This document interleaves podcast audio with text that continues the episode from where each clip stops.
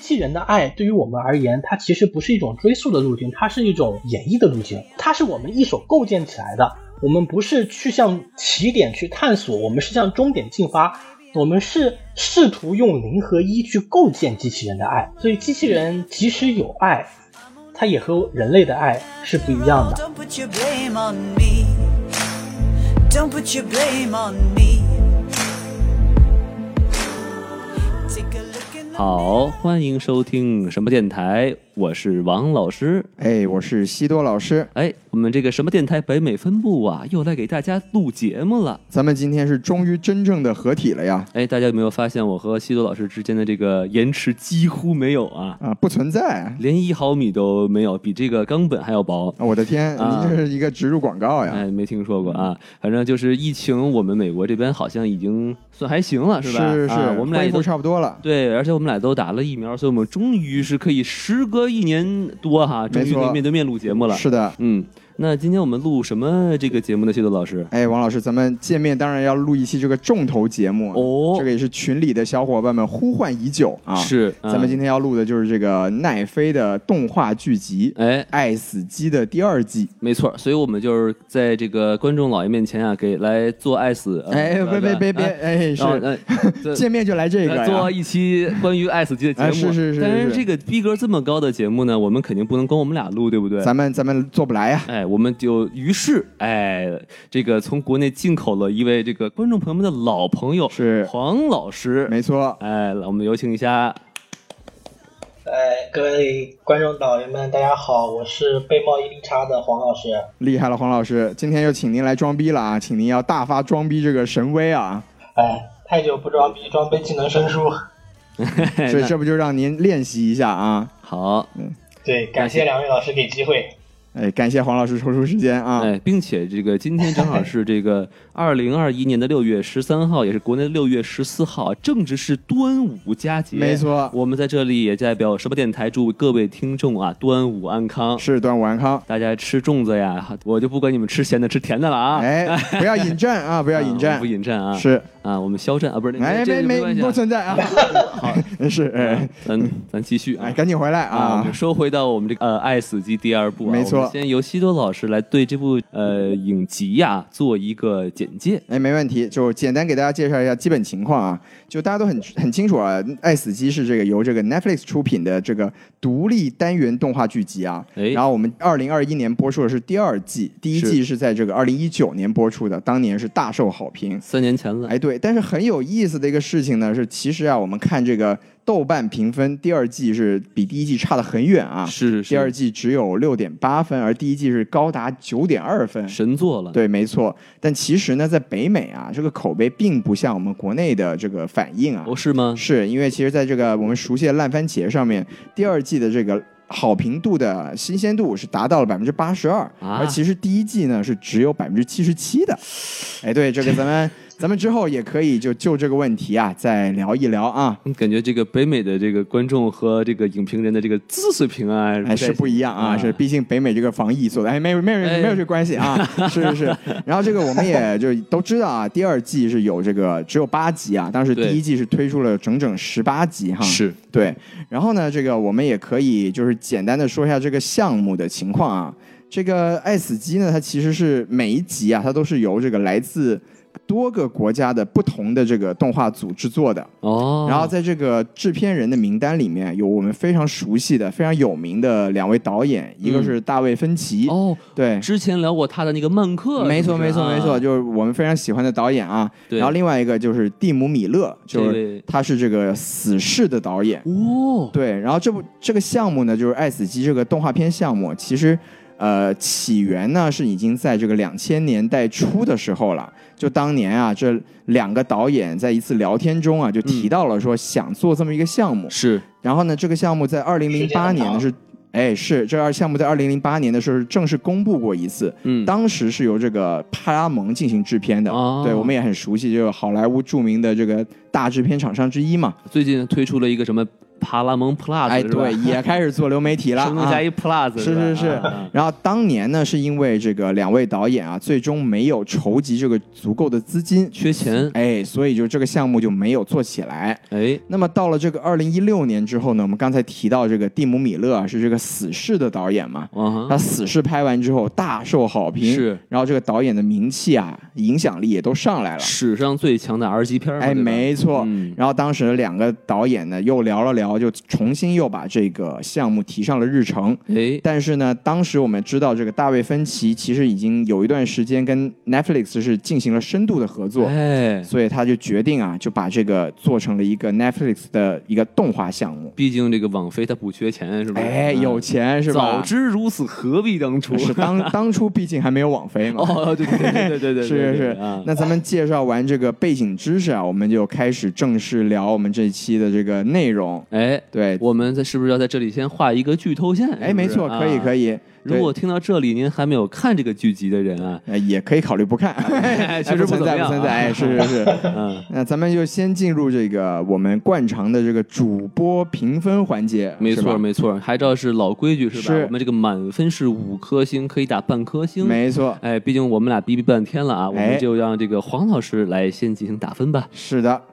黄老师觉得这部戏不止五分的程度，但四分的话倒也太低，就给个四点五吧。嚯哎，还是很高的呀。您确定您打的是第二部 吗？啊，倒也是第二部，就呃，我打分本来手比较松，加上这部动画的制作呢，确实也比较精美，背后的思想性呢，没虽然没有第一部强，但也有一些，所以我觉得扣个扣个半颗星吧。那这个评分还是相当的高啊。那不知道您对这个第一第季一的季评五分星是什么？哎呦，那当然是五星往上。第一季还是要好一点是吧？哎，对，第一季要好，第一季要五星往上。就啊行如果第二季打四颗星或四颗星往下的话，那确实也是比起来其他动画片儿的分就更不好评了。啊，原来还是有一个这个横向比较的原因。胸怀天下是对，对，那咱们对就把这个麦克风先交给王老师。哎，我来打分啊！打分前啊，哎，其实我发现了一个很有趣的东西，我其实刚才忘了说了您。给说说。就是这个第二季，它其实一共有八集、啊，没错然后我发现这个简体中文的这个片名的翻译和这个繁体翻译是不一样的。哎，还有这么回事儿？对，举个例子哈，那个讲圣诞节的那个啊是英文是 All Through the House，没错是吧。然后呢，简体中文的翻译叫整个房子，哎，这什么鬼 翻译？然 后然后呢繁繁体的翻译就很有意思，叫圣诞满屋。哎，这就有点那个意义的意思了。对对对对对，你你想整个房子的时候，咱整个啥？整个房子吧，是 吧？啊，炒房 团这是。对哈、嗯就觉得就差点意思啊。是是是，对，然后另外一个很有好有意思的这个例子就是这个 Life Hutch 是吧？就是这个迈 Michael B Jordan 哎，没错。啊演的那个，这个简体翻呃中文的翻译呢叫生活小屋。哎，听听起来很惬意。对，你就感觉这好像是这个《旺达与幻视》最后一集他住那地方，哎我叫的天生活小屋是吧？ 是然然后这个简体翻译叫救生舱，啊，你说繁体中文是对，吧繁体，中文，繁体中文叫救生舱。哎，就也是有这个意义的感觉。哎，对，哎，啊，所以就我也不知道这是为什么吧。啊、是，但据我了解啊，就是因为这个奈飞啊，它是本身自己有这个官方中字嘛，是，它可能这个由于它在台湾地区本来就有这个官方落地啊，嗯，所以它可能就是翻译不知道会更用心，还是说就是更有文化特质一点。对对对，感觉上可能它服务的这个对象是更加具体的一个一个地域的这个群体吧。是哎是，对，反正说说完这些哈、我我来再打个分哈、哎，回来了，这个我先说第一季，没问题第一季我给四点五颗星。啊，也给不到满星啊，给不到满星的原因是，这个十八集这么大的一个体量里头啊，哎，我觉得真正能给我非常非常好的视听体验的，大概只有十集左右也不少哎了啊，，剩下几集基本上就是嗯，还行，还行，哎呃哎看呃图个乐儿食食之无味，弃之可惜。啊，杨修做的总是 吧嘿哎是啊对，嗯，然后呢，对比第一季呢，这个第二季我就只能给二点五颗哎，星。我天天乐落差这么大，对，因为说实话哈、这八集里头我基本上就没有一集真的特别特别喜欢的。都不太喜欢。对，因为关键它第一集它是呃第一季它这个拉的实在太高了嘛，没错是吧没？错它这个又有这个暴力，又有很深刻的哲学思想，是它还有啪啪啪，哎你主要还有想看这个啊裸露的这个哎特别好强。调哎这个呢可以了，打住啊！啊你呃，说来说去都是这些啊，关键我看的时候，我都把裤子都脱了，是不是？哎，结果就嗯给您看第二季了。对呀、你给我看一个这个这个，一直看到最后一集是吧？你看到一个弟弟比我还大的巨人哎是呦我吧？的这天哎 我不能忍了，再是不扣是？两星，您跟巨人比弟弟也是有点不自量力啊，是吧？ 是啊就努力一下嘛，是不是？啊，是努力一下，对对对哎，啊，人家弟弟比你人还大，一语天公是米 高，是吧？这个意思啊，太可怕不是了那。个巨人的丁丁的结局不是特别好，王老师这样努力一下嘛。啊， 那我就还是算了。王老师钉钉的结局我们还尚未可知啊，这个 这啊，上面聊了太久钉钉了啊。，细思极恐，我还是不，我还是不跟他比了。啊是是是，对 对，赶紧打住，赶紧打住，太可怕了，这是，另外就这这个八集里面啊，我觉得就是唯一能撑到就是它的画面更精致了。哎，你基本上分不清，里面有些人真的可以做到以假乱真的没这错个状没态。错我不懂呃漫画的制作啊，但是我确实能感觉到，就是他们里面的这些这些人的这个细腻程度，是真的是比第一季要高一些。哦是哦，嗯哎，啊，对。然后呢，这个当然了，我们说回到呃记忆点啊，没错，比如说第一季里面这个第一集，哎这个叫索尼的，索尼的嗯优势，呃优势对吧？Sony's Edge，，对对对，这个就是对完美的集合了暴力加这个性，再加呃内涵，没错和一些就是。现在更流行的一些观点，就比如说女权啊，社会议题题的议讨论，题。哎但是这个这个里面就可能就特别的普通，可能血腥程度就减了一半儿，是这个呃色情的东西就几乎就是呃没有了，嗯让王老师特别伤心。对对对，就唯一跟这个啪啪啪有点关系的哈，哎，就只有这个 Snow in the Desert 是吧？嗯它可能也对就就一趴是吧浅尝辄止啊，它都不配用是啪啪 啪，哎就是啪，可是就是是吧？您是放放鞭炮玩儿的那个？ 只 能对，时间是不是不长？啊对，毕竟不是巨人之钉，嗯是是，然后还有圣光处理 啊，咱就不是提了啊。对对对好，我就先说这么多啊，哎我没们再问把题打分交给西多老对，师。王老师打分的环节，这个我们习惯性的出现了非常多的钉钉， 对 非常非常的熟悉。叮叮啪啪是吧？啊《丁，丁历险记》 这个啊，是是是，对，赶紧赶紧拉回来，我来正常一点啊。您说说这个这个第二季啊，我还是可以给到这个三点五到四颗星啊。哦，对，其实我觉得，就对我来说啊，因为当时我在看的时候，呃嗯豆瓣的这个评分就已经出来了，对哎，我就想着得烂成什么程度啊？对对对，对，但结果我看了之后，我可能也因为自己调低了预期吧，是就觉得其实没有那么差。啊，我觉得怎么说呢，就是当然吧，我们跟第一季比啊，那惊喜感和这个新鲜感确实都是不如第一季。没错但是我觉得呢，它整体的制作水准还是在一个水准之上，哦，而且它这个有几集的这个背后讨论的观点，啊就比如说它一直在，尤其有个两三集一直在讨论这个生命的这个维度，比如说你啊无限的生命如何在无限的生命中如何展现这个人生的价值，是这种议题对我个人来说啊都还是挺受用的。哎，对，当然它有也像哎像刚才王老师说的嘛，其实它第一季啊，它也有一些个这个集是没什么太大意思的。对对对，对，所以我觉得就是由于它缩短了嘛，就是所以啊，就是我是觉得可以理解。当然第一季我给的这个分数也更高，我第一季给到了五星啊。哦，有满分，对，当然我当时也是觉得，就像王老师说的，就它并不是说每一集都是五分的水准，对但我当时看到这个项目，最大的感受就是，哎，网飞开始玩这种漫无边际的这种往飞了玩的项目，眼就是前一亮，哎，让我非常的期待。哎，对，当然这个第二季也是没有达到我们的预期，但对总体来说，我觉得这个三星半到四星，我觉得还是可以说得上的。就说难听点，有点这个挂着羊头卖，卖羊蹄儿， 哎，就反正那种感觉对了不到啊。狗肉吧，啊就不到狗肉对对啊对，所以我就说，反正对我来说吧，就没有大家说的那么不堪。哎，，主要还是预期。是是是，所以这就是我的评分啊。嗯对，行，那咱们这个打完分哈，是感谢两位的打分。我们现在其实就是可以具体的来说一说，没错没错哎我们就是呃这八集里头哈，我哎们这个最喜欢和最不喜欢的这个单集或者多集是，并且我们来简单的来阐述一下为什么，好吧没。错，那我们这个还是有请我们的这个哲学家啊，装逼黄哎犯。哎，黄老师先来 说，来，来，请您装逼！这可能是哲学家被侮辱的最惨的一次。哎，我的天！那我那我想看看怎么、呃、怎么侮辱啊？ 哎，不敢不敢，自己最喜欢那一集啊，是是第四集，就是《沙漠之雪》那一集，《Snow in the Desert》那一集啊，沙漠之这雪一这个集呢哎翻译是可以啊。啊。对，这个是我也可能不是官方翻译吧，毕竟官方翻译会有很多奇奇怪怪的东西，比如说刚刚说的台译，那那《肖申克的救赎》不还是刺激一九九五呢，对 吧？哎你瞧瞧，哎对，咱们这是哲学家的翻译。啊 是呃，说回来啊，这是《沙漠之水》这一集，这一集其实我看了很多人好像不是特别喜欢这一集，觉得这一集就是说了个寂寞，什么都没有，除了暴力血腥程度回来了和第一季比较接近之外，别的好像没啥了。但我呢，就是我还挺喜欢《沙漠之水》这一集背后所隐藏的那个地球到底变成什么样了。那就您是来说嗯说这，一点特别特特对我觉得特别有意思。就像《沙漠之雪》整个的剧情梗概不都是在外星发发是发发展的吗？Snow 的那个，因为他的睾丸能够分泌奇怪的生长素，导致他自己死不掉。哎，外星那些人类呢，就都特别想抓住他，研究一下他的睾丸，好也好长生不死。但是这个时候，他身边唯一帮助他的人是一个来自地球的半机器人，是，这是一个关于蛋蛋和机器人的故事。哎，对，是一个关关于蛋蛋和机器人的故事，就叫它仿生人吧。这个就很有意思，因为它中间有一句有一句台词叫“不是你，只有你们机器人才有道德”。这一句简单的话背后是不是藏了一个？我觉得可能是藏了一个更大的故事，比如说地球是不是因为发展到后面人工智能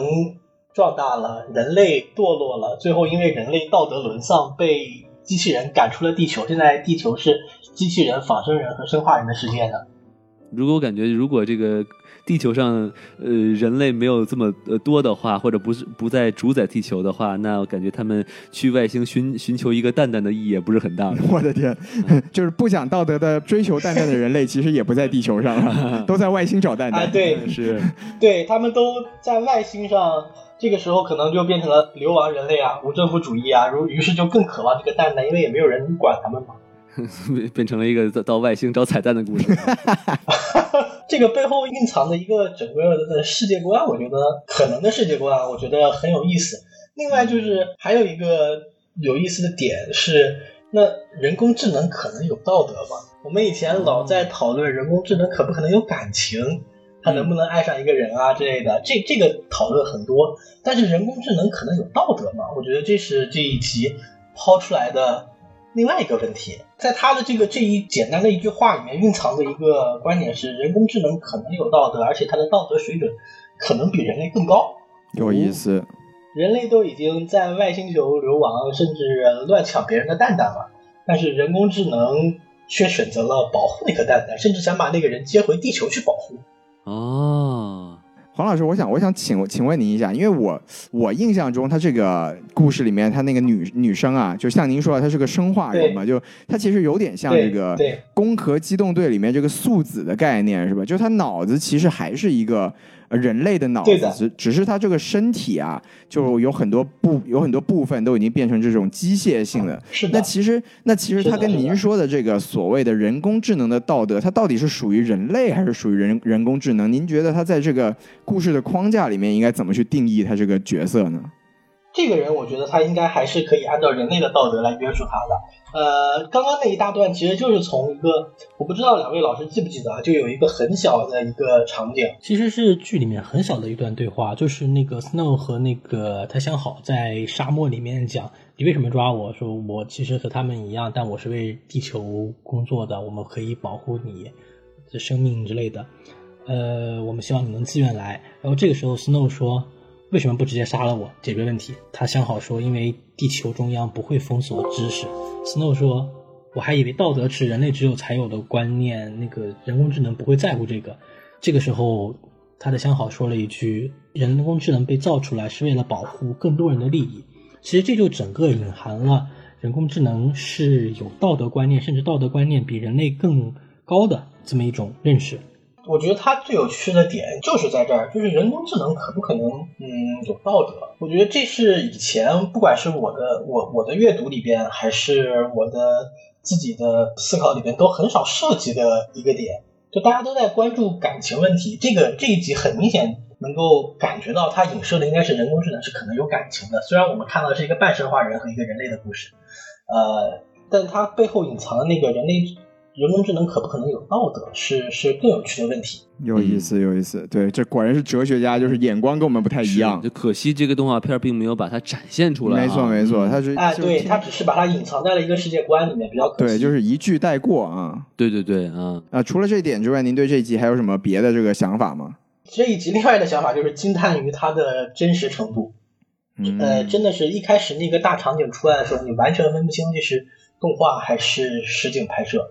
它整个的风格，哎，和那个 Fury Road 还是 Fury Max 来着啊那，疯狂的麦克斯四是吧？对，疯狂的麦克斯，对，哦，非常狂暴像，之就是路啊一开始那个大场景非常像，无尽的沙漠是吧？嗯是是是，一个末世的一个设定啊。对，所以这是我很喜欢的一集。相对来讲，第八集啊，就是很多人非常喜欢的那个巨人那一集，我哎倒是没有那么喜欢，但是第八那你集说确说实也也也也非常棒。啊，您您呃怎么看第八集呢？第八集呢，整个的旁白和整个的故事设定也非常有意思。我觉得是什么呢？我觉得其实这是一种对抽离了人性之后，对人性就跳出人性来看人性，跳出人跳出作为一个人的身份，来从旁观者的角度来剖析什么是人，就是嗯。很有意思，就是我们常说人不能做，就是我们不能做缺失性比较啊，就是我们不能说没有了什么什么，就就比如说我们不不能说没有了鸡蛋，鸡蛋羹就不能叫鸡蛋羹，这种缺失性比较是是没有意义的。但是我们在分析人性的时候呢，是可以一步一步的来砍的，就比如说砍掉生命人还是人吗？砍掉理智人还是人吗？像这种砍，这一集就很好的展现出来了一个，就是当砍掉其他外在因素的时候，人还是人吗？他回答了这么一个问题。嗯，就就怎么说呢？我们呃，可能如果说到人是什么，或者人的本质是什么，古往今来有很多答案。柏拉图还是亚里士多德说人是没有羽毛的动物，这种比较比较 trick 的这种回答也有。嗯，严肃一点来看呢，就是比较集中的几种回答。第一是人是有理智的，理智是人性，或者理智是人的核心。那么我们砍掉理智，人还是人吗？您的对比的镜头是，就是这个当这个巨人被肢解之后，然后呢是这种您您所谓的砍，然后是砍掉了人的一些部分，但是实际上它代指的是倒不是，怎么说呢？就是巨人这一集，我觉得他砍掉的不仅仅是理智，这个是这个我们稍后来讲哈。我们先从一步一步砍。呃，首先就是一个很著名的观点嘛，就是砍掉理智，人还是人嘛。如果说人的本质是因为人可以理智思考，这是人之所以区分于人和其他动物的一个核心的观点的话，呃，那么理智就是不能砍的。如果我们坚持认为人的核心是理智，如果没有理智，人就不能算人了，对不对？我们举一个反例，就是植物人，他没有理智，但是我们能够说他不是一个人吗？哎，但是黄老师，就是您说的这个理智的这个分离的讨论观点和这个巨人和这个溺毙的巨人这个这个单集里面它的对照关系是怎么样的呢？就因为我们可能看到的是人类对是人类对这个巨大人人类肢体的一个肢解和一个漠不对关的，心，对的。但是它这中间和对的您说的这个理智的剥离，它有一个怎么样的对对照关系？您可以给我们解释一下吗？哎，我想在这儿卖一个关子，最后再解释这个问题。这就有点过分了啊。可以 行行行，对，让我咱们们跟着来您的节奏其实节奏说。我还是有几句话想说这个这一集的哈，哎我觉得就是首先它对是这八集里面台词最多的一集，没错没错，有旁白。对，对的而且我我看了三遍，就是我觉得里面有一些很多话啊，嗯我一开始不懂，是第二次努力想想不懂，第三次我就觉得你就是在胡说八 道。哼，哎比如呦说，我去，比如说有句话我记得特别特别清楚，哎就是他第一天到那里还是第二天我忘了啊，哎，嗯看着巨人的尸体，然后呢，他说：“我认为他比我周围的这些人都更有生命。是”我完全不明白这句话是什么意思。哎，对，我觉得王老师的这个问题就特别特别有意思，我觉得他就可以啊、对应上刚才黄老师一直在讲这种所谓的什么是人这个观点，因为为什么这个科学家在看着一个巨人的裸尸体尸的时候，他会觉得他比周围的这些人更有人性。哎，。就是他是怎么样去结合刚才呃黄老师提到这个这个话题啊，就是人人的这个定义如何去去做的这么一个话题。我觉得黄老师您可以根据王老师这个问题，我我觉得我在说绕口令，这个展开给我们讲一讲这个事情。王是王，王是王，王不是黄。是是，是，您您可以就根据这个问题来展开说一说。对，您爱卖关子卖关子，反正您先给我们讲一讲啊哎是 那我们回来，就是刚刚王老师这个问题呢，我呃，我也我我我当时也困惑过，但我觉得他这一句话最最核心的一，就是想点出来的主题，就是作为一个旁观者，这个巨人的尸体其实给了人类一种以旁观者的角度来审视人类的机会，这是我觉得他这一句话的核心意思。有意思，然后我们回到那个刚刚说的那个，抽离了理智，人还是不是人？我之所以觉得理性思考的能力不是人之所以为人的最根本的原因，呃最根本的原因是就是在于，比如说植物人，当我们面对一个没有理性思考能力的植物人的时候，我们不会认为他不是一个人。就如果一个人我们认为他不是一个人的话，那可能那我们是不是需要剥夺他生存的权利？那我我们是不是可以随意的抽拔掉植物人的呼吸机呢？显然显然不能，我们会觉得这很残忍。所以理性思考的能力不是人之所以为人的根本。那么，是人作为人，他的根本是不是在于长成的这副躯体呢？这副身体？我觉得恐怕也不是。一是畸形人，他照样是人，我们不残奥会，我们不能认为残疾人就低正常人一等。此外，比没错如说做一个最极端的实做最极端的实验，又回到了缸中脑实验。那缸中的脑，你可以随意停掉它的营养液和电极吗？恐怕也不能。在是飞在《三体》里面飞往太空的云天明，我们可以觉得他不是一个人吗？他给地球人送回来那么多有价值的信息，能能能能，即使他没有给地球送回那么多有价值的信息，我们也不能抹杀他作为一个人的人性。所以，我觉得身体呢，恐怕也不是人之所以为人的一个最核心的根源所在。嗯那，么是不是生命呢？就如果一个人没有了生命，他还是不是人？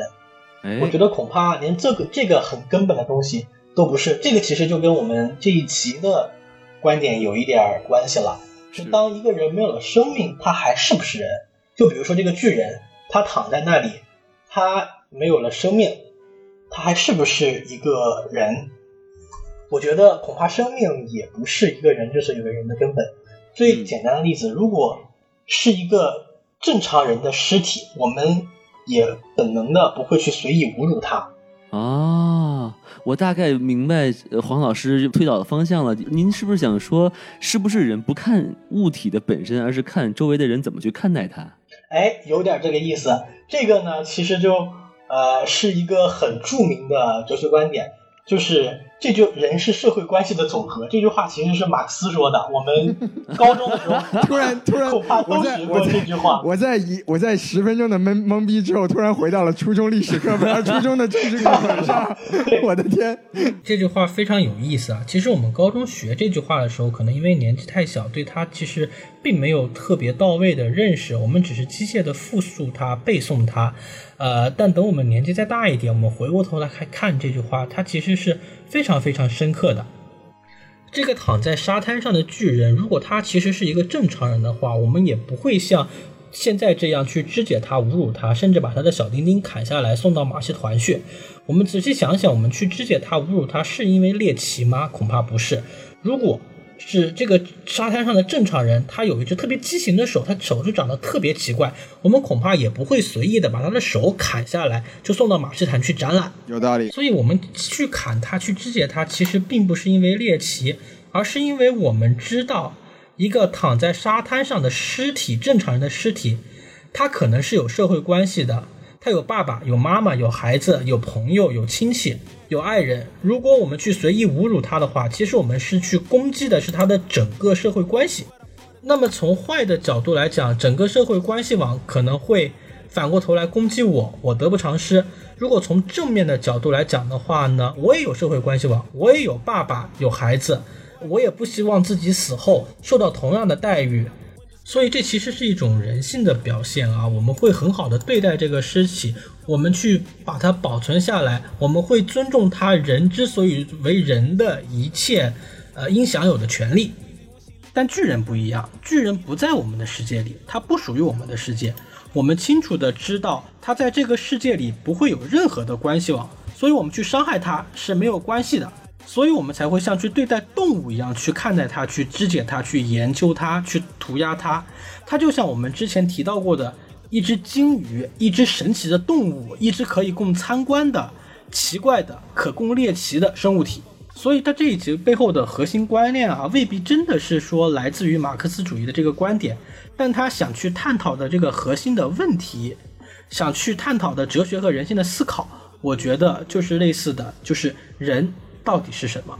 哇，这个对，我觉得我们就请黄老师真的非常的非常的关键啊，就聊出了很多我们真的没有思考过的角度对，。确实是帮我理解了这一集，就是他到底在说什么。因为我之前确实是在听黄老师说完之前，我就觉得这哥们儿胡说八道什么 呢？这个说这么半 天。是是啊，对感谢黄老师的这个点评啊，帮助我们理解了这个溺水巨人是是是这这一集。就那个、啊、黄老黄老师刚才跟我们讲的很多，就也帮助王老师和我理解了这一集的内容。那、我特别好奇，就我们回到这个剧集本身啊，就是我觉得明明黄老师您对这个第八集的思思想内容是，我觉得是更丰富的。那为什么您会觉得您喜欢那个？呃，沙中之雪要更多于这一集呢，就是、哎对您，我听起来您好像对这一集明明有更多的思考，啊就是您您刚才说这个沙中之雪它好在哪儿，好像不是特别有说服力的样子啊，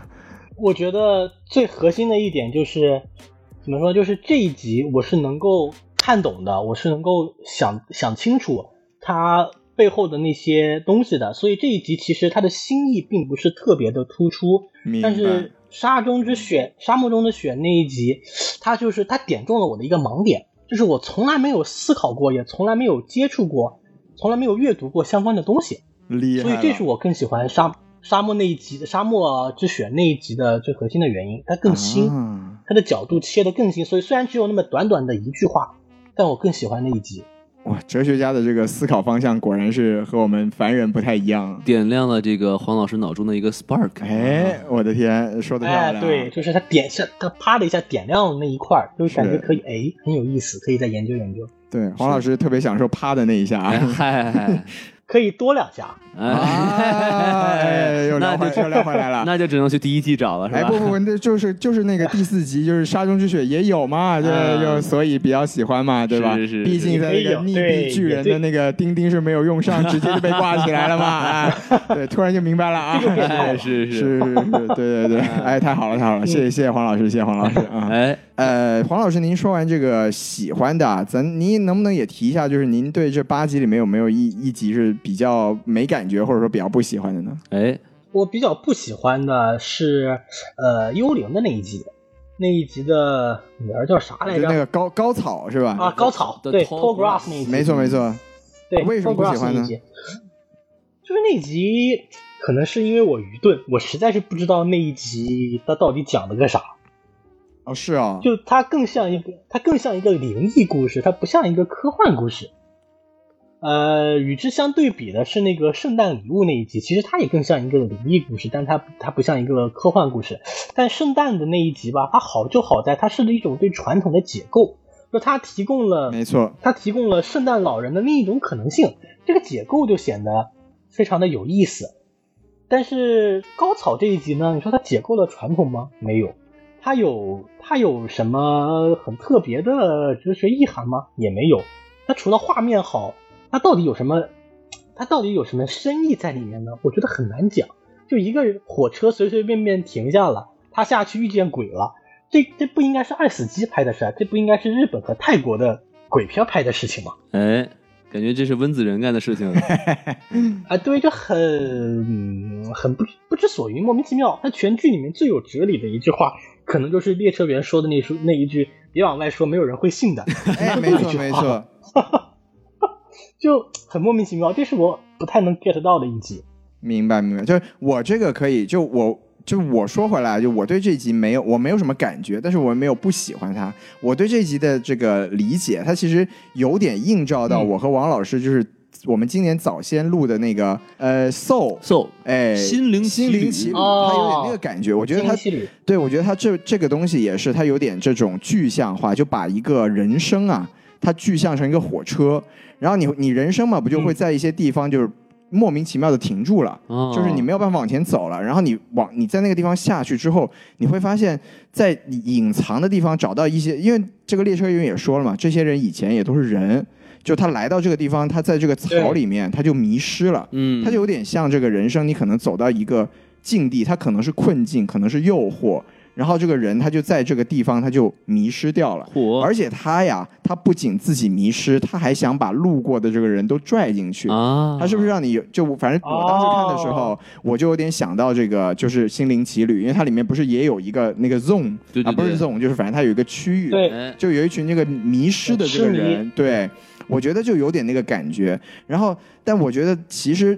说起来，他也有一点哲思，就是你看他到最后列车人这句话，如果你用这个角度去解读的话，就很有意思。就是哎，我你不要跟别人说你曾经这个。迷失过，或者说你在什么地方丢掉过自己的信仰，或者说丢掉过自己的方向，因为别人是不会相信的，别人是别人是不会去听取你的人生建议的。别人会觉得你迷失，那我并不一定会迷失。没对不对错，没错，没错。啊对，所以我就觉得，其实对我我从这个角度去想啊，我还是能理解到说这个这个这一个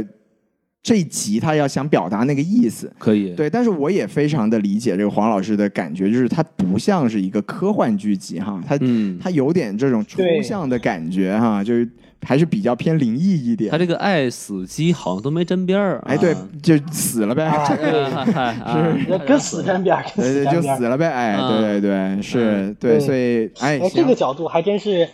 挺有意思，挺有意是不是思。这么你一看想，这一集似乎也变得不是那么糟糕。在在哲学家面前，我们也要找到装逼的清奇角度，你对不瞧对？瞧啊，哎，是，中鼻值打了个一比一平 是吧？没错， 哎，突然有了一点成就感，哎，是是是，是。对。那大黄一老师点还大有一就哎但是，其实我想补充一下，哎您说王啊老师因为其实我是一个恐怖片的爱好者，是，就其实我。其实挺期待这一集的，因为我我我知道它是源自于啊这个史蒂芬金，没错是一个美国很有名的一个恐怖作家的是的，是小的，说对，啊，这个小说呢叫《In the Tall Grass》，就有点像啊，也是在高潮里边，对对对对对，但是感觉拍出来之后呢，首先确实也就不是很吓人，而且是里面是那个是鬼就特别像异形那感觉，没是吧错没一大错哦嘴，然后呃，并且、啊，对，并且呢，就是说我最后想啊。他会不会留下一个悬念？就比如说，这个人上到了这个火车上，发现这个火车其实根本就不是那辆火车，哎，哎，驶向了另外的一个方向了。或者这个这个老头儿把面具一摘是吧？小啊小王又开始编剧了，哎，其实我是 是吧？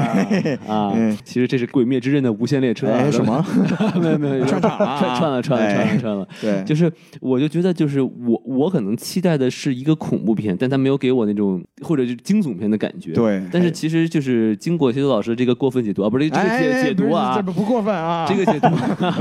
对，别别别别过分了 啊，对对对，我觉是得还是确实清晰的不少。哎，谢谢王老师，对，哦嗯这我就当做是对我的夸赞 啊。哎是，那不如我们就把这个话筒交到王老师的手上，您也可以跟我们聊聊，就是您有哪一个单集是特别喜欢的，可以跟我们说一说。对对对，那就轮到我来说了。是情，哎，反正正好黄老师在，其实我就正好想把我的这个特别粗浅的一个感受说一说。哎就是我最喜欢的一集就是这个 Pop Squad，然后哎就是中文翻译过来呢叫呃突击小队。。对，嗯哎，但是实际上这个台版的这个翻译，或者就叫繁体字的这个翻译呢，叫《永生与新生》，哎，就感觉这个可能更贴切。它的主题啊，哎，这个翻译更好。没错，当然它，它它也可能算剧透了 啊。哎，是是是， 咱就不说了。 哎，啊，就是我首先哈，这个剧集还是有缺点的，因是为我觉得它的这个设定很没有人性，就是什么、哎哦，人都永生了，那就不许生小孩儿了，然后生了小孩儿就给枪毙了。我觉得这个其实你可以把他们都绝育了呀，是不是它？其实是一个，也是一个讨论的范畴，对，就是我我我说实话，我之前一直有一个印象，就是说美剧这边它不会对小孩儿做出什么啊太过分的事情。哎，啊，呃，但是没对想到这好家伙，这就直接就是说这个在一直的杀小孩儿，我觉得这个设定很让人不舒服，主要而且王一老师比较喜欢小孩儿，哎也接受不了。而且我觉得就说真的没必要，哎你就为什么呢你就结扎嘛，哎，他其实呢，你也不能说他没有做结扎这个事儿，但你说全社会结扎，总是有人就是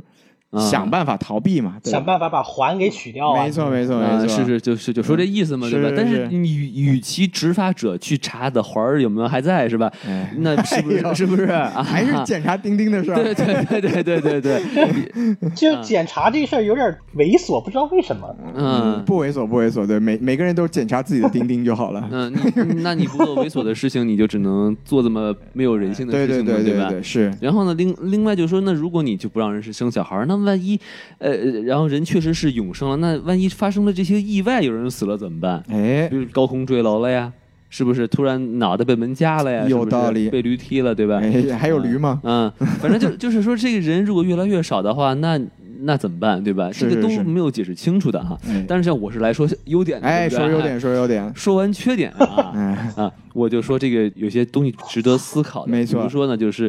呃人哈，嗯，呃，本能都是希望自己是不老不死的，是，的，是的，对吧？你看古代这些什么呃帝王去寻求这个长生不老药没啊错什么的，呃，但是如果人人都不老不死啊，哎就说如果不是说只有帝王可以不老不死啊，呃，如果人人都能不老不死的话，是那这个社会会变成一个什么样子？那么哎这个电这个这个呃这一集就给出一个答案，那就是不许生小孩儿，生小孩儿就给就给嗯一刀族他是吧？是是是，啊，呃呃，也毕竟如果你不这么做的话，这个世界上的资源就没法分配了嘛。说的没对错吧，？没那那那那人的这个生老病死呢，它其实我我的理解话呢，它它是一个人的本能。是我也也许就是因为这个原因，就有很多人就是宁愿舍弃了这个不老不死的这个权利去抚育下一代。没错没错，就是在这个剧里面叫叫什么 breeder 是吧？哎生小孩的人是吧？对，嗯、那所以就在自己老去的过程中去见证这个新生命的成长哈、然后再通过他们的眼睛，这个这一集里面也说了啊，通过他们的眼睛再去审视这个世界，是我觉得这是一个。是不是一个完美的循环？反正我个人感觉它是一个非常非常美的一个循环。就比这个就我们这一代人永生不死，听起来这个世界要更加充满希望一点。对对对，并且就是这这一集呢是的也通过里面那个最后出现的那个妈妈说，就是她认为这个永生的人是自私的哎，啊，那么那么那么阻碍了这个循环，阻碍了新生命的出现，实现自己的这个永生，是不是一种自私的这个东西？其实我现在是一种讨论，是一种讨论，对对就对我其实很难给出这个答案的，对我因不知为道毕竟王老师也不想死。对，嗨，谁想死呢？对不是对是是所以这其实我挺想听一听黄老师在这点上是怎么想的。对，哎，不如这样，我先就我们在把话筒交给黄老师之前，就我先浅显的说一下我的想法，然后我们、我们再集中让黄老师装逼，怎嗯么可以样？可以，以。您说说吧。对对，因为其实我民情对，其实其实我对这一集的这个想法跟王老师是蛮接近的，就是啊我觉得这一集，呃，我没有特别特别喜欢这集，就我觉得它还不错，嗯就我嗯觉得它是有点有点那个《银翼杀手》的意思。哎，对对，因为《银翼杀、哎银翼杀对手》它讨论的是这个仿生人是不是人嘛，对是吧？嗯它其实仿生人，我们为什么不能让他当人？一方面是我们对他这个物种的定义，另一方面当然其实背地里也是隐藏着，就是他需不需要对这个地球的不管是空间资源还是这种这种各种物资的使用，会产生一定的这个占占有。嗯，对，所以我们要把它乃一组它，对吧？哎，那这个这个这一集其实是有一点这个类似的地方，这是是其一啊。然后其二呢，就是因为我觉得我们三位其实都是属于这种就是年近中年吧，是吧？哎就其实也都面临着一个这个生育的一个可能性。哎，对，我觉得它其实也让我们这一代嗯人引发了一种这种思考，就是我们哺育下一代的目的或者理由到底是什么？你瞧，因为其实你看现在这也是一个很贴近时事的一个话题啊是，中国不是开放三胎嘛？但哎，是然而并没有人想去生，对吧？是那为什么呢？就是为什么这个对这个世世界其实这个经验一直告诉我们，随着这个城市化不停的啊、呃这个发展，嗯，生育的欲望和这个生育率它就是会降低。哦，对，因为他每个人自己首先生活的成本在不断的提高，没错另一方面就是，就尤其是这个女性啊，就一旦嗯生育之后，对她本身的这个生活的现状和生活质量会造成非常明显的这个影响。对，这一集他其实就把这个话题给拉到了一个极致，就是比如说，如果人不死，那呃新生的小孩就完全就成为了你的竞争者，因为他就是会直接去抢占你的生活资源，对对对，不管是时间也好，对不管是物资也好，那。他给出来的对答案就是：我们不仅不要生小孩，我们还不允许生小孩，是，我们还要把生了小孩的人给干死。哎，所以就说这一集他给我的一个感觉就是，他确实引发了我在这一方面的一些思考。对对，然后呃，当然就是我觉得从我，因为我们刚才也说嘛，它有点像这个《银翼杀手》，对吧？啊那从这个角度来说，它其实有也点有像，有点像郑爽啊，哎什么？ 呃，郑爽啊，哎什么？ 对对对，是代孕什么的？啊哎、没有没有是没有，就是 我的我想说的就是，我为什么说没有特别喜欢，就是可能在我看来，它其实是有一点这种老生常谈的感觉，就是哦可能像黄老师刚才讲的，就是他没有给到我一个更多的惊喜，他只是是可能在我的这个思维范畴里面有一些这个触及，没有给您啪那么一下，啊哎，对，没有啪，哎，哎对，就有点严重了。嗯哎是是啊，是，行，那我就就说完了，那我们就集中让这个黄老师来就个就这一集来聊一下您的这个想法怎么样？好，哎，我其实跟西多老师的想法是有点接近的。这一集我也挺喜欢，但是没有那么喜欢。就我觉得，我其实觉得这一集是非常的写实的。哎，就万一人类真的发明了长生不老药，没错，这个世界会发展成什么样子呢？嗯，我我觉得就恐怕和剧集所描述的是非常相似的，就它不会特别理想的出现二位老师所说的那种那种那种，比如说，哎，大家和和气气的决定谁生育下一代，或者是呃决定谁想用长生不老药，谁不想用之类的。我觉得不会，就是我们来想设想一下未来，万一真的有了长生不老药了，第一个面临的原因、呃面临的问题就是，谁能用它，谁不能用它。哎，如果说这个标准是没法划定的，无论怎么划定，都是有违人人生而平等的这一条原则的。总是就不公除非平的我们把自己现有的这个道德体系完全打破，我们或许可能能够完美的解决部分分配的问题。但如果我们不打破现有的道德体系，那么就一定是所有人都有权利享受长生不老药，要么大家都不吃，要么大家都吃，否则就会就会变成奴隶和奴隶主的阶级，就一群啊长生不老的啊人、去统治另外一群不是长生不老的人，你们就辛辛苦苦工作一辈子，换我长久的换我一世爽，这不就是现在的资本家，对吧？他想想要干的事情吗？嗯 我觉得不停的造这韭这菜出来消费是吧？哎，对，不停的造韭菜出来消费，我觉得这是我们人类现有的道德体系所无法接受的。如果我们未来不变得更糟糕，不调整我们的道德体系，这一幕是不能接受的。所以，那么就是大家全都吃长生不老药。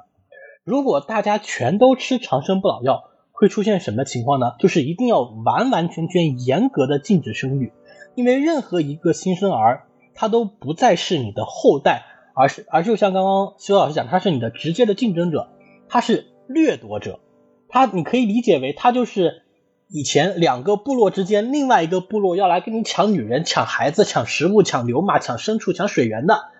这么一个十恶不赦的坏人，听说要抢女人我就受不了了，哈哈，就想拿着枪就上去冲了，对不 没对？错，就先把他他结扎了。，对这个是哎哪不对？呃，那个我们所以所以对待这样子的人，我我们如果我们承认现有的人的人性，我们就只能剥夺未来的人的人性，因为杀死一个没有出生或者不存在的人，总比杀死一个已经出生并且已经存在的人要好。如果我们想保证自己的社会正常的运转下去，我们就只能剥夺未来者的作为人的权利。他们对于呃新生儿或者是违反法律的人做出如此极端的惩治，我觉得是非常，就是在现有的道德框架下是能说得通的，因为我们不承认他是人，他在是现实操作中也是可能的。所以我觉得它其实是一个，它整个描述的图景是一个非常现实的未来生活的图景，而且还有一个特别写实的点在哪呢？就是长生不老的人对于自己所专精的领域是可以无限期的投入精力，并且使自己更为专精的。比如说那个男主的老婆不是唱那首歌，他说我唱了二百多年了，那我谁唱一首歌唱二百多年都能唱的特别好黄老师这边打断一下，他说的是二十年，不是二百多年。哦，反正就是他他练 歌可能练了二百多年，但这首歌他练了二十年。对，而且就是我们不管怎么说啊就，对，也有可能对，就黄老师说的这个点就在于说，其实因为他的这个岁月，他他不会变老，嗯，所以他练二十年，他也不对会有一个什么声线的衰老或者什么，所以他就是说，我啊，黄老师的对点就是说他的记忆点是不停的在变得精湛，这是一个没有、没有止境的嗯对过程，对是，对，这是技术方面。那比如说在科学研究方面就更有意思了。我们现在的科研传承其实是对人类生命是是很受限于人类生命的。比如说，我们才过世的几位大科学家，他们随着他们生命的衰老和精力的退散，他们一来是自己对于科研的精力投入可能会力不从心，二来他们已经学好的那一批那些知识是没有办法直接传递给后人的，他只能带学生。但是他们一辈子能带出来多少个和他们一样优秀的学生呢？那些学生学习他们所知道的那些知识和研究方法，其实也非常的费力。而如果他能够长生不老，比如说元老，他就一直停在他三四十岁生命精力最旺盛的时候，他能够不断的学习知识，一百年、二百年、三百年，他的知识积累能够一直的积累下去。那么他越往后，是不是能做出来的科研成果会越来越丰富，越来越震撼人心呢？这不仅仅是在唱歌这种可能偏技艺一点的的这些技术上面有很大的影响，它对于科研可能更有影响，而且而且对于社会的贡献值可能也更大。所以长生不老的社会，我觉得这一点是非常写实的。是的，是的，就如果像像吴亦凡这种长生不老，我们也不知道他一辈子能约多少炮，是不是？嗨， 呃，技艺也在不断哎对不断的提高 这可能大大啊方。哎，是然后然后对然后发现吴亦凡其实有 Snow 的那个蛋蛋啊，他其实根本哎根本就不需要去。哎串上 了，串上了世界观打通了。没错，没错，没错。哎，然后其实我觉得咱们这集其实我觉得聊的差不多哈，这对个 Pop 对 Squad 对，如果两位老师没有什么要补充的话呢，就是其实我想说一说我不太喜欢的一集，行，您说，您说，就我不太喜欢的一集就是这个 Live Hutch 啊，这个叫生活小屋，没错啊儿 啊，对这个由叫 Michael B Jordan 就是这个我们都比较熟悉，就《黑豹》里面的这个反派啊，Qmonger 那个演员是也是这几年特别火的一个黑人演员啊。没错啊，我是我不喜欢这集呢，肯定不是因为这个政治不正确啊，哎，我天，哎，你就是首先呢，这一集啊，它跟第一集太像了，是是是，第一主集题是一样的，对，第一集就叫什么自动化客服嘛，嗯没错没错，就是他那个扫地机器人坏了，是的，然后这个这集就是这个这个叫救生舱里的这个机器狗坏哎，了，没。错，然后然后呢，这个开始攻击人，是的，说白了就是它内核的冲突了嘛。另外呢，它这个就是在外太空啊求生，并且呢舍弃了一只手，没错就其实特别像第一季的那个叫 Helping Hand，哦哎，对帮手帮手是帮手对，帮特手，特别像。哎，然后我就觉得，就等于是我我在做这期节目之前，我等于又刷了一遍第一季嘛，然后哎一看哇，这不太像了吗？没这个意思然后我就觉得有点无聊、啊，是是是。并且呢，就是虽然我能看出来这个导演在很努力的，就是说，呃，打乱时间线，哎，对吧？比如这一上来啊，我 I'm gonna die here，是吧？对对对对对然后中间就是在讲他在这个和机器狗斗智斗勇的过程中，什么穿插他这个世界大战啊，之前的回忆，哎，来点这个对视觉奇观啊，没错是吧？哇，一堆这个呃太空战舰对对对打是一是个是不知道什么玩意儿的东西，是吧？是的，是的，但实际上它其实跟这个剧情啊没有什么关系。没错没错，嗯，然后最后他可能就是为了引出这个手电筒，是吧？啊，哦，有一个手电筒，突然一睁眼一想，急中生智，是吧？哎哎呦，呦，我我能拿这个手电筒弄死他，是吧？然后就感觉就是就这个就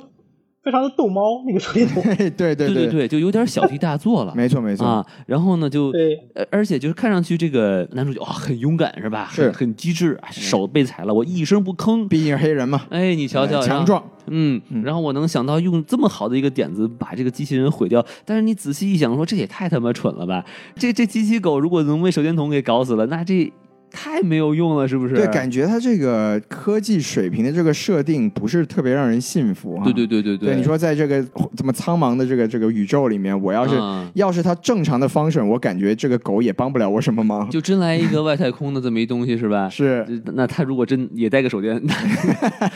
对，没错没错，那对那那我是该打手电还是怎么办？ 是。呃，然后反正这就是我不是太喜欢这部这个这一集的原因。嗯对对，我我我接着王老师说吧，因为其实我我没有特别不喜欢这一集，我更我更不喜欢的是第一集啊。 OK 但是像王老师说的，其实他们两个两个集，它虽然一个是在宇宙背景，一个是在生活背景，嗯但其实它主题是类似的嘛。对对对，就是都是这种我们经常，其实这也是我们老生常谈一个话题嘛。就是如果说人工智能也好，机器人也好，AI 也好，它它如果对我们人类产生了这个反抗的情绪，或嗯者说它不再遵循所谓的机器人三定律的话，是那会对我们造成什么样的影响？我觉得这两集一一方面来说就是，呃，刚才说的就是这个话题，我们已经聊过很多次了，而且这次这两集也没有给到我们什么新的东西。对，然后另一方面就是这两集也从这个动画的角度来说，也确实没有什么特别让人惊喜的。比如说嗯第一集的那个，我为什么更不喜欢第一集啊？就我觉得这个老太太的画风啊，就还有那个老人的画风啊，就我真的没有觉得有什么必要在爱死机这个项目里面出现。是，对，你说像像刚才王老师说这个，哎，至少我们有这种可能是真人捕捉啊之类的，对，就动画制作上可能有一大些场哎面，对对对，大场面，就可能还有一些就哎可以感觉哎还不错啊。是，但第一集我就真的觉得哎特别没意思，而且对，你最后打那个什么扫地机器人用猎枪什么的，我也不信。说实话，哎对，虽然我我我也可以理解，就是可能 可能它是有映射我们一些日常生活的这个场景，啊对对对就比如你打电话去一个客服公司，然后所什么找人工的话就要六个小时啊，哎，对对对，然后要不然的话，你就只能跟这个机器对话。它，我之前读过一篇文章，也是大概聊到这个话题，就是我们其实它好像也有一些什么哲学观念在里面，但它大概的意思就是说，我们这也是一种现代化的奴役，就是我们我们其实在这种资本资本的这个操作下，我们也是一某种程度上的 slave，因为。他们决定了，他们可以用怎么样的方式来对待我们。所谓我们对以前说顾客都是上帝，嗯哼但现在其实我们早已经不是了，因为比如说他们人工客服，他就是没有时间理你，是，他只要拿了这个，他用这个所谓的电子应答，其实这也是走了一个极端嘛，就是对他们他这里面说的就是我不乐意服务你，我就把你给干掉，但其实现实中就是他们。只你他只给你你可以选的这个选项，你嗯其实是没有办法跟他做主动的选择的。是的，对，但其实但说回来吧，就觉得这两集啊，哎，就特别没没意思，对，没有什么惊喜。而且我觉得哈，就作为一个写程序的人哈，就是哎，如来了，如果你让一个程序去做决定， 嗯，来控制一个机械的躯体的话，是并且这个躯体具有能对人类做造成致命伤害的话，没错你这，个程序不能这么写的。在前面就应该被被毁掉了。就是对对对，嗯就是你比如说你猫 function 你出了问题，那你就真的就自自毁得了。明白明白。啊你你这个这个这个绝对不能有这种情情况发生的。王并老师不能容忍这 bug，对对对对，并且就是你，你尤其是第一集哈，你作为一个扫地机器人，为 什么你功能过于强大，怎么可以有那么强的攻击性？ 对呢？啊是还可以还可以就是什么引引领全部机器人一起追嗯杀你为什么会有激光枪啊？我操！ 不知道他扫在打扫的过程中有什么用是吧？对啊是是是。 嗯，对，咱们咱们来这个交给交给黄老师，对对对您可以聊一聊啊，就是关于这两集，您有没又有没有什么自己的想法？ 就我我就觉得就这样吧，就看过去就看过去了，不会觉得特别糟糕。但确实也就像两位老师讲的，没什么新意，就讲的问题都太常见、太普通了。您您作为这个哲哲学不是不是哲学从业者，就是这个哲学的这个专家吧？就您觉得这两集哲学爱好者，对哲学爱好者，您觉得这两集它就是从这种哲思上来讲，有没有一些可以呃，比如说我们我和王老师，就是我们可能领略不到啊，或者说我们理解不了的一些东西，您这边能不能提出一些新的想法或者观点，就哎分享一下？我觉得也实在是没有什么。就哎，我 去，呃，有一个我不知道，我觉得有有一个我不知道算不算是有意思的点吧，有可能是我的多想了。就是第一集的画风啊，呃，这第一集的画风其实人的脑袋特别大，身子特别小，四肢不是特别发达嘛，对吧？哎我在想，这其实是不是并不是画风的原因，而是有意为之。哦，就是当一切都已经自动化之后，其实人类的体力劳动会变得特别少。就有一种讲法，就是在研究未来人会长成什么样，可能就是头大身子小、四肢不发达这种形象，就跟这个第一集里面的人是一样的。有道理，就对，就我不知道这到底是画风，就有可能是因为画风把这个把这个特征也过于夸张了。呃，另外一方面，是不是就可能是也是画者对于未来人长什么样的一种思考吧？嗯，明白您的意思我。感觉它主要那个城镇叫什么 Sunset 嘛，它其实就是说都是老人在那儿居没错住。没错，它它其实是一啊对个这对个，它对其实是一个老人社区，对对对对哦对它其实我我记得我对看是对好像它对应的是美国亚利桑那州的一个真实的老人社区。哦，这样子啊。对，就是它现在已经有、哦美国已经有在做这方面，就是因为我们呃，其实说说回来，它也有一点，就我们非要讲的话，它现实性也是有一点这个养老问题哈。嗯，哎就是说老人家以后怎么安置，它其实是提供了一个想法，就是说，啊，呃，就是说现在当然美国也已经有试点啊，我是们说对，就是把他们集中在一个社区，然后就有一个比较好的服务氛围，然后老人家呢就除了享受生活之外，可能大部分的工作都不需要他们亲自去处理。哎，其实我被王老师这么一讲，我突然又就生出一个这个思考啊，那就您是说说，就它其实也是一个，就我们刚才说的这种推极端的这么一个方式。就比如说，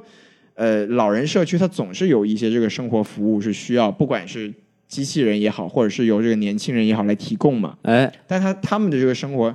生活啊，其实从这个呃理论上来说，它就有可能会被呃现实中有可能会被这个提供服务的人所绑架。嗯哦，对，会不会其实这个也有一点往这个方面去思考的这么一个尝试吧？嗯，，对，当然我觉得他就处理的不是特别好啊，但我觉得他可能是有这方面的想法。这就是一个社会问题了，对吧没错，。没错因，为国内是出现过这样的新闻嘛，就比如说那个这个陪陪伴老人是的这个把老人给什么捂死在把床对上把是他吧？弄死了，啊，嗯然后说啊，他就是老老死了是吧？你给钱吧是吧？哎是，就就就这这种事情，对对对，我觉得对，就反正哎也我。非常现实。哎，我是突然就是王老师这么一说，我是有这么一个思考，因为你看他这一季就一方面有讲这个养老问题，一方面又有讲这个生育问题哈，哎，这一真的就跟我们这个现在的社会问题其实还是就是蛮呼应的，那但但虽然我觉得可能这集它主要讲的是客服啊，是是是是，啊，对，嗯，好，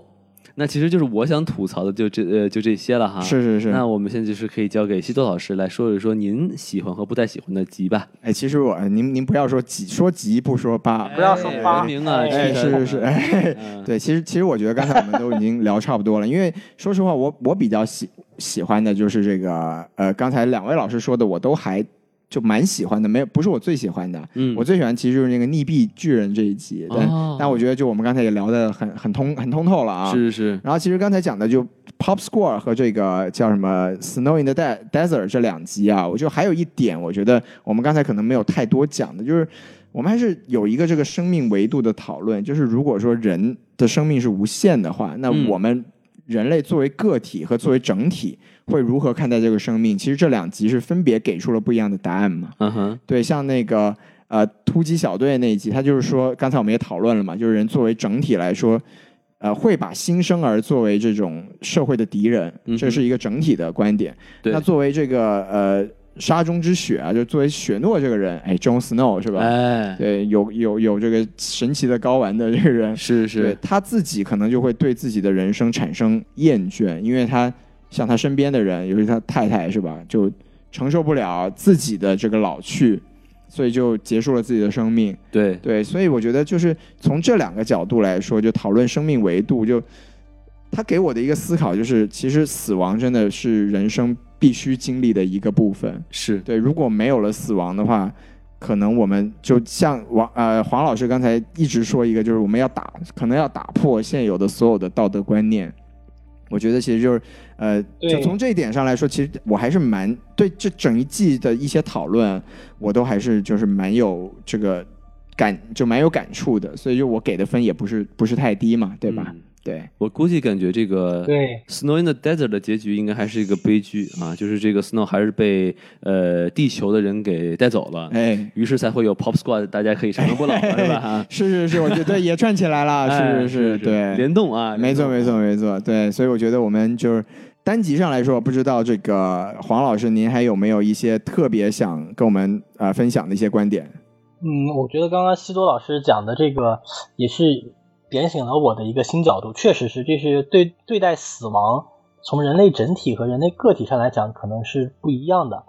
刚刚西多老师讲，人死亡是我们所必经的一个生命阶段。是的，其实海德格尔以前不是讲那个向死而生嘛，就是我们的生命的终点是死亡，而死亡这一件事情其实是贯穿在我们整个生命的维度里的，它是我们思考的一个很很重要的一个起点和一个和一个依托。没错，所以当当所以当那个死亡不存在了的时候，恐怕确实就是我们所有的世界观、价值观、我们的道德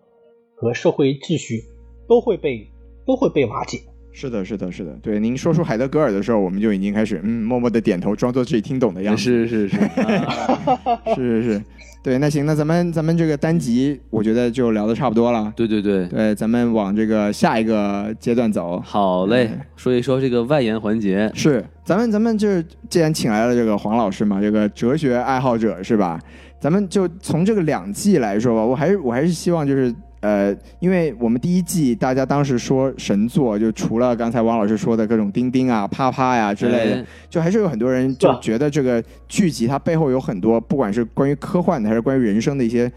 哲学思考吧。对，就是黄老师，您能就是嗯总体来说，能不能给我们大概讲一讲，就是您觉得这这个剧集啊，它给我们带来了一些怎么样的，就是可能一些新的洞见吧？然后就我们大家对这个爱死机这个项目之所以有这么高的讨论度，就您觉得这背后有没有一些哲学思考啊，可以跟我们就是听众，还有包括跟我们俩就是传传授一下、分享一下这样？没错儿，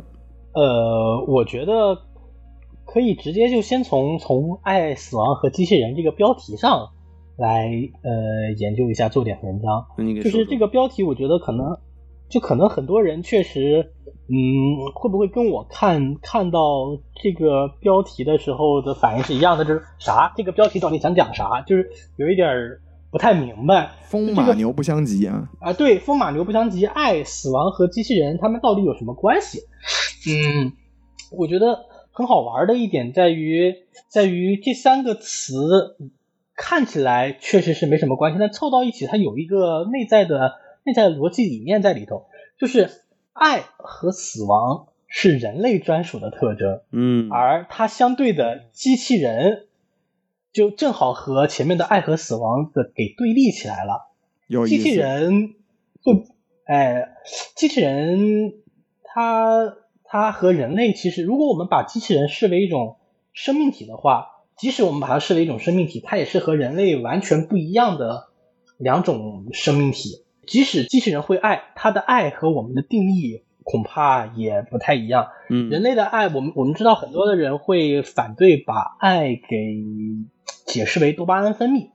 就仿佛光多巴胺分泌无法解释人和人之间的那种那种紧密的情感联系。就爱，它作为一种思维层面，作为一种感情层面、一种抽象层面的东西，它能不能被具象为物理的一些反应？不管是在哲学界还是在科学界，恐怕都是有争论的。这就好像我们的思维哲就是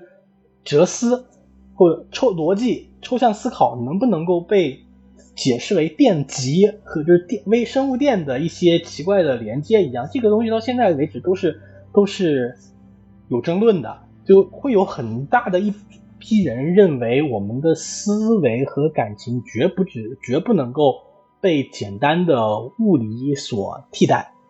没错，呃，同同理，死亡对于人而言和机器，就呃，那那那我们还要说说回说回爱啊。而机器人如果它有爱的话，恐怕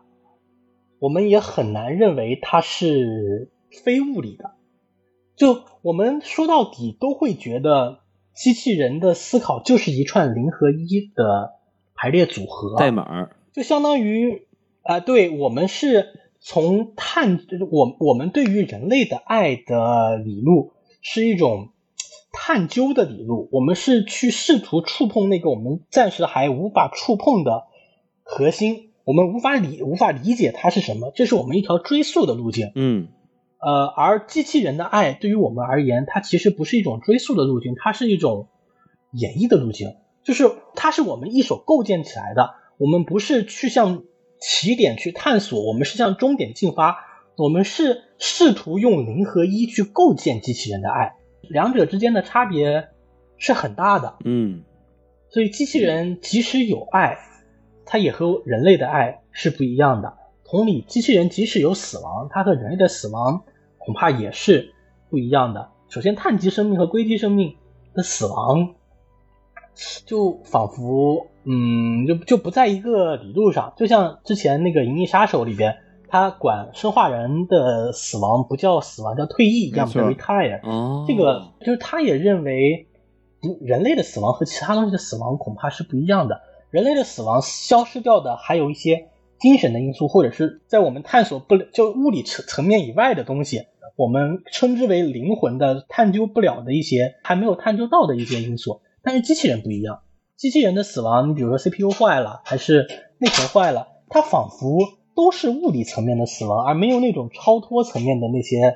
那些东西。所以死从死亡这个角度来讲，人类和机器人也是不一样的啊、所以光从这个标题呢，就能就能感觉到整个剧作恐怕是想在讨论人和机器人之间的一些差别。有意思。一个比较玄学的命题作文吧是是，那哎那这么说的话，哎对那比较比如说我们玄学刚才讨论这么多这一季，那会不会有点像说，就如果人类已经不需要面对死亡的话，人类就会有有一点介于现在我们理解的人类和我们理解的机器人之间的这么一个状态的感觉？嗯，就仿佛人类会被机器人化。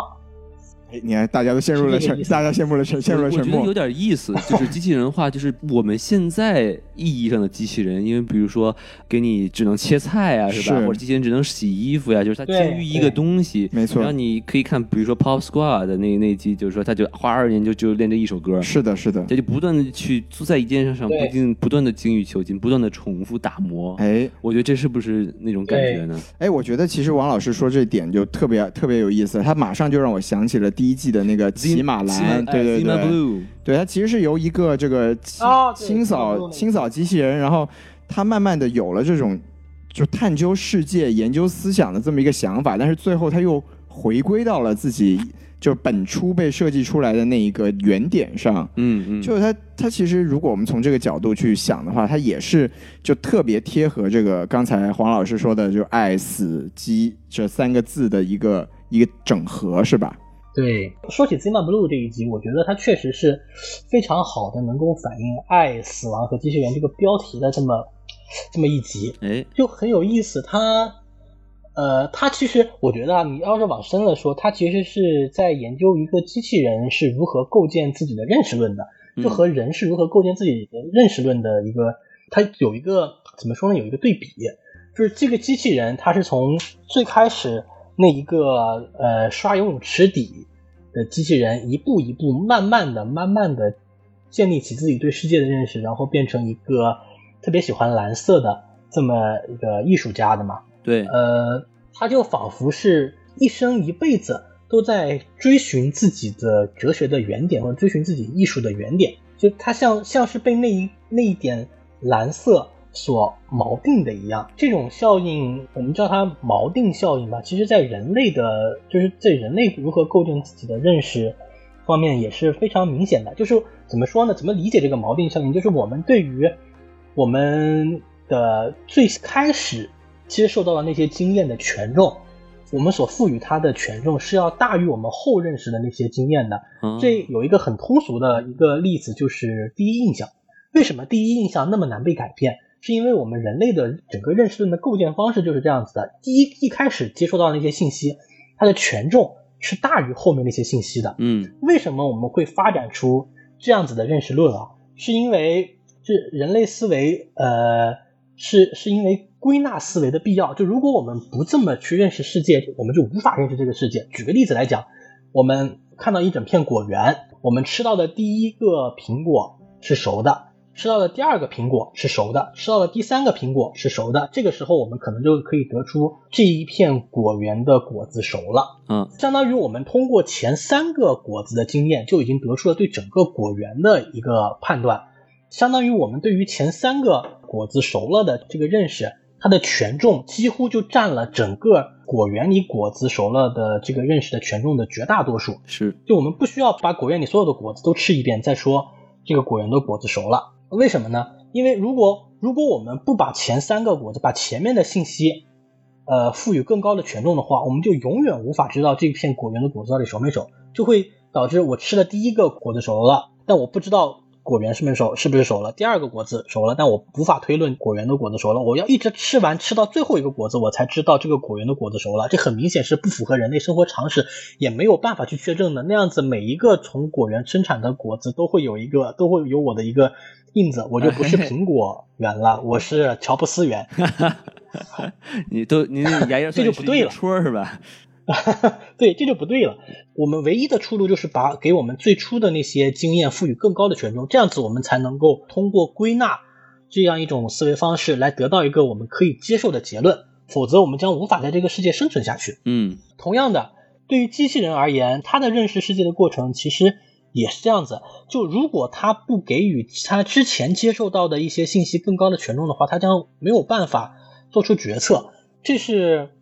呃，这可能恐怕对于机这对于这这一集对于呃也是这么解释机器人的，就是他一开始看到的就是那一块蓝色的小方砖，所以他对于蓝色小方砖赋予了极高的权重，以至于变成了他的人生的他的机器人生命的一个锚点。他终其一生都在想试图回到那块小方砖上去，因为他对于这块小方砖的权重实在是太高了，以至于最后他为了这个这块小方砖不惜回到自己是一只就解散自己的身体，变成了又变成一只清洁机器人。所以这是一个讲锚点的一个一个故事，是吧？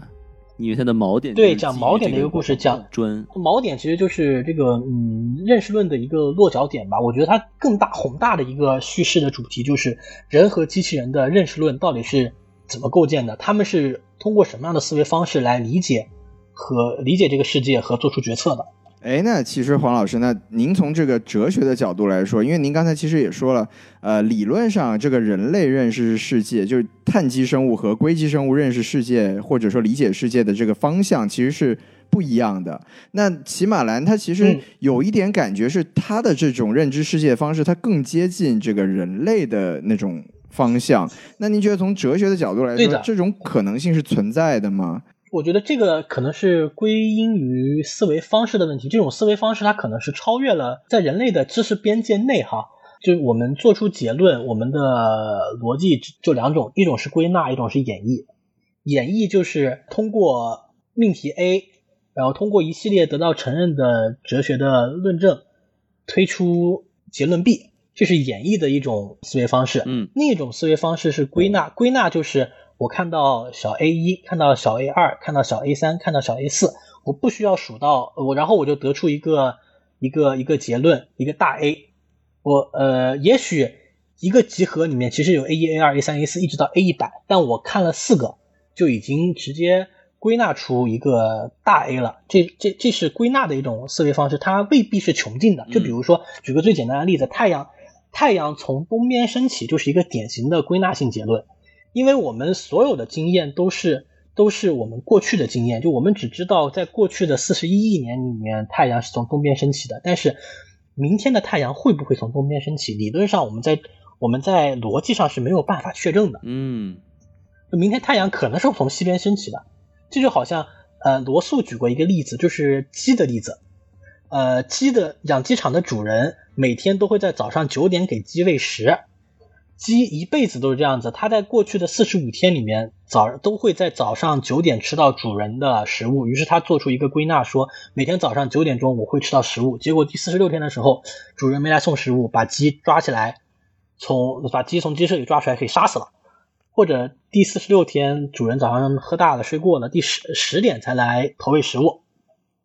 所以这个例子说明什么？说明归纳推理其实是是是是不严谨的，啊，它没有办法做出一个完，就是它没有办法没有有时候是没有办法完整的、特别确信的归纳出一个东西来的。但是这是我们思维里面所不得不得不存在的一种思维方式，因为没有这种思维方式，就像我们刚刚讲的，我们永远无法知道果园里面的果子是不是熟了。是其实这个所谓的归纳方式，也就是我们常说的呃歧视或者偏见的一个来源嘛。啊、也可以这么对，它其实也是歧视或偏见的来源，但这是就是我觉得这是超脱于人类和机器人上面的一种一种更高的存在吧，或者说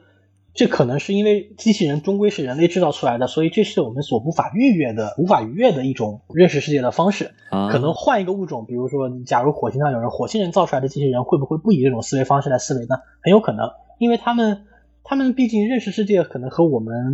都不一样，他们可能甚至都不是碳基生物，那谁知道呢？他们可能有完全不同的另一种认识世界的方法，比如说像三体人一样，他们可以脱水，超出了地球人类的的思维极限了，这没有办法了。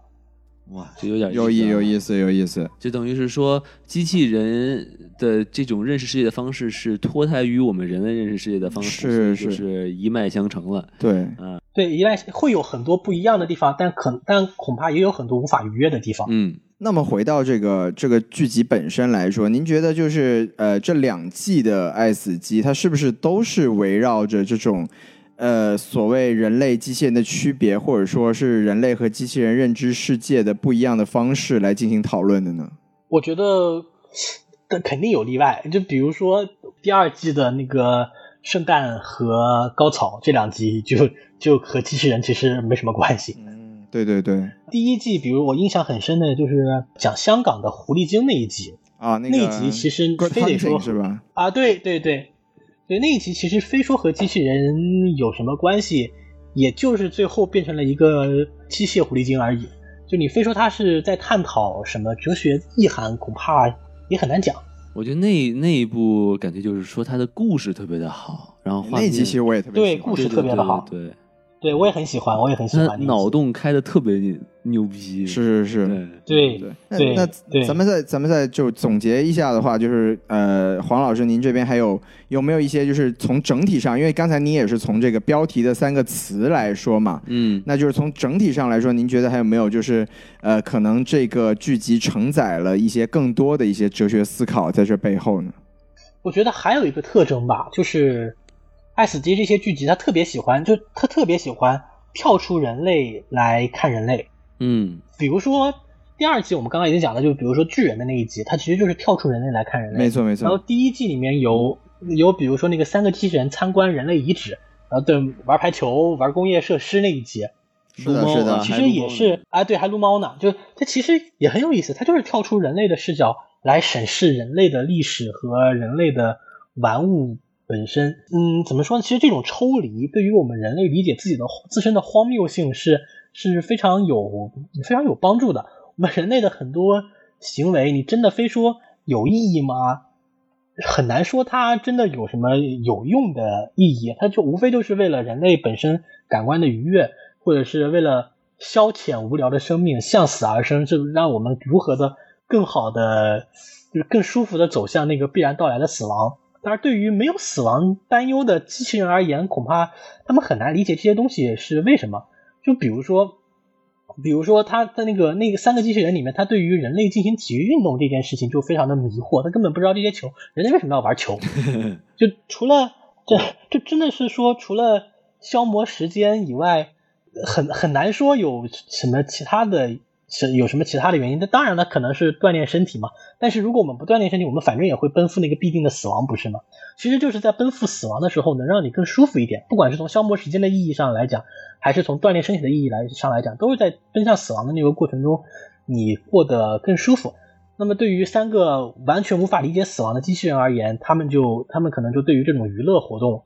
是困惑的，是无法理解的。人类玩球可能都是像那个 Pop Score 里面啊，不是像那个呃 Snow in the Desert 里面都是淡淡崇拜。啊哎，哪个球啊？都是玩球这个这个过程。哎，那其实啊那其实我不太对哎不太对其实我也想问这个，因为刚才黄老师说的一个角度，我觉得很有意思，就是抽离这个角度，但我又。诞生出一个想法，就是说，因为您刚才也说到了，就是现阶段我们所谓我们认知里面的机器人，它都是从我们已有的认知里面就是诞生出来的。那我们这种所谓的抽离的思考，是不是还是从一定的层面上来说，是停留在我们人类的一个固有思考的层面上去思考我们所谓人生的荒谬性这么一个、哦就是一个东西？就是你以为你抽离了，对其实对你并对，没有抽离。但其实我们的我们所谓的像您说的刚才那三个机器人，它其实整个思维逻辑，它还是以人类这种呃，不管是刚才您说的这种归纳的，还是演绎的这种这种方式去去想的。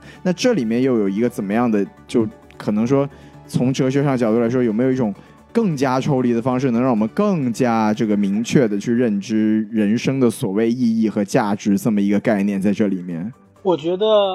呃，恐怕恐怕没有，就是我觉得这个这个思维就恐怕是已经超出了人类认知的极限了。就是这个问题，从康德就开始就就一直在在思考，就是嗯，就我们人类认识这个世界，其实是有一个鲜艳的框架的，就是有一个先天的框架，我们是在时间和空间里面来认识这个世界的。